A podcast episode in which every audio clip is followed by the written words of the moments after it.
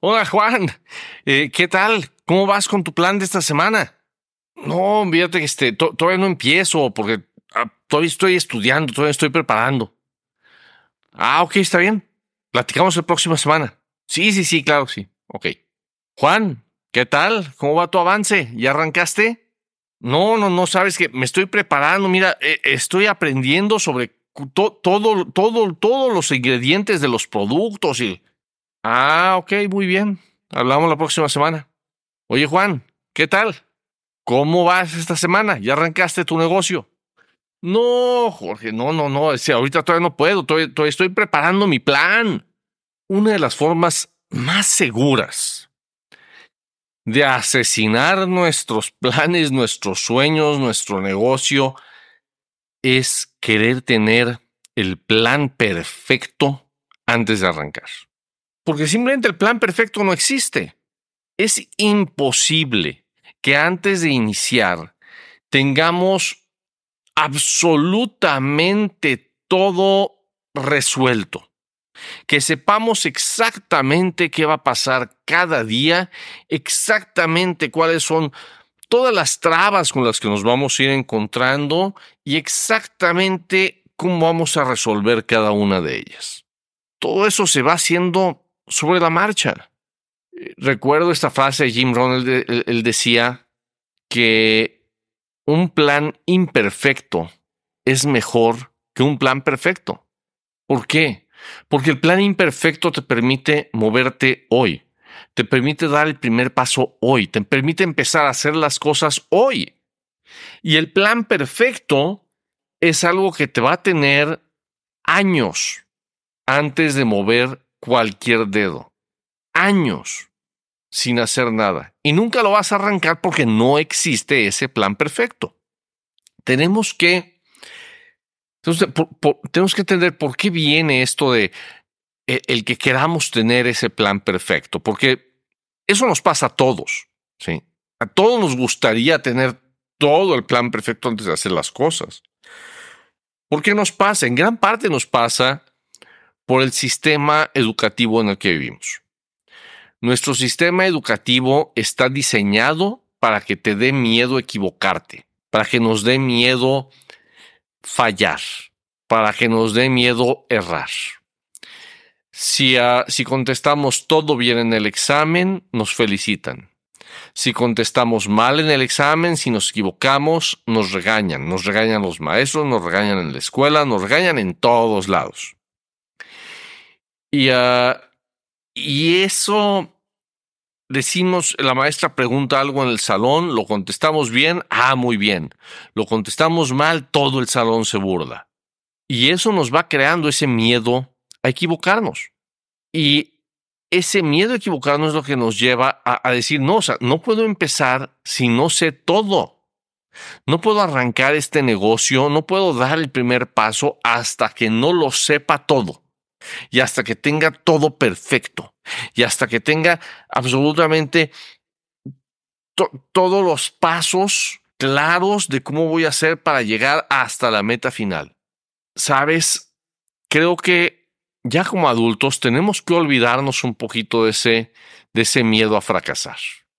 Porque tú voy a decir una cosa, los únicos que nunca fracasan en nada, los únicos que nunca se equivocan en nada, ¿sabes quiénes son? Los que nunca intentan nada.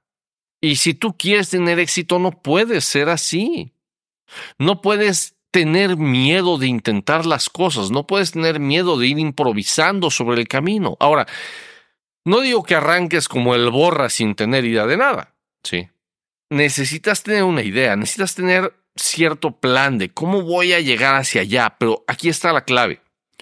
No necesitas ver todo el plan con claridad. Solo necesitas ver los primeros metros, los primeros pasos. Es como, es como manejar en la neblina.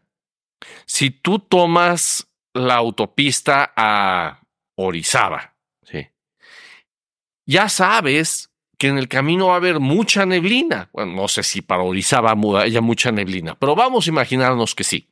¿Sí?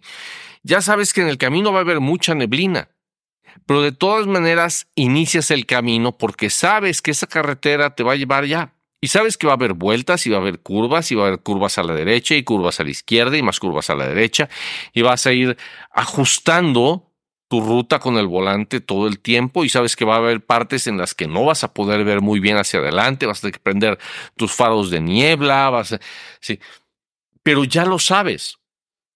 Y, ah, y sabes que lo único que necesitas para poder manejar en la niebla es al, alcanzas a ver unos cuantos metros. Pero cuando avances esos, si alcanzas a ver 10 metros adelante, ¿qué crees? Conforme vayas avanzando esos 10 metros, siempre vas a poder ver 10 metros más hacia adelante. Conforme vamos avanzando, el camino se va haciendo más claro. Y es lo mismo cuando estamos hablando de iniciar un negocio.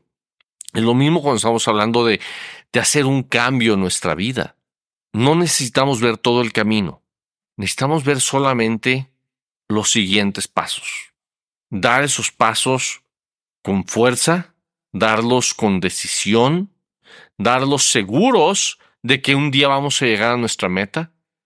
Y conforme vayamos dando esos pasos, dando esas acciones, cada vez vamos a poder ver un poquito más claro que y ahora que sigue, y ahora que sigue, y ahora que sigue, y ahora que sigue hasta que cuando menos te lo esperes, vas a poder ver tu meta.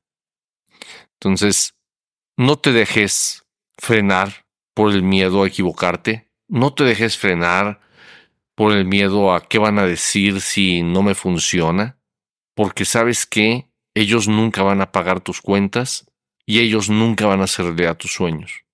Solo depende de ti. No te preocupes por si no tienes el plan perfecto y no te preocupes si no alcanzas a ver todo hasta el final.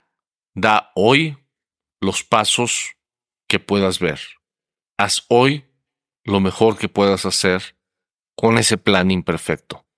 Y deja que el tiempo, deja que el ir avanzando, deja que día a día ese plan se va a ir aclarando y ese plan se va a ir afinando. Ten fe en que vas a llegar. ¿Quieres crecer tu negocio?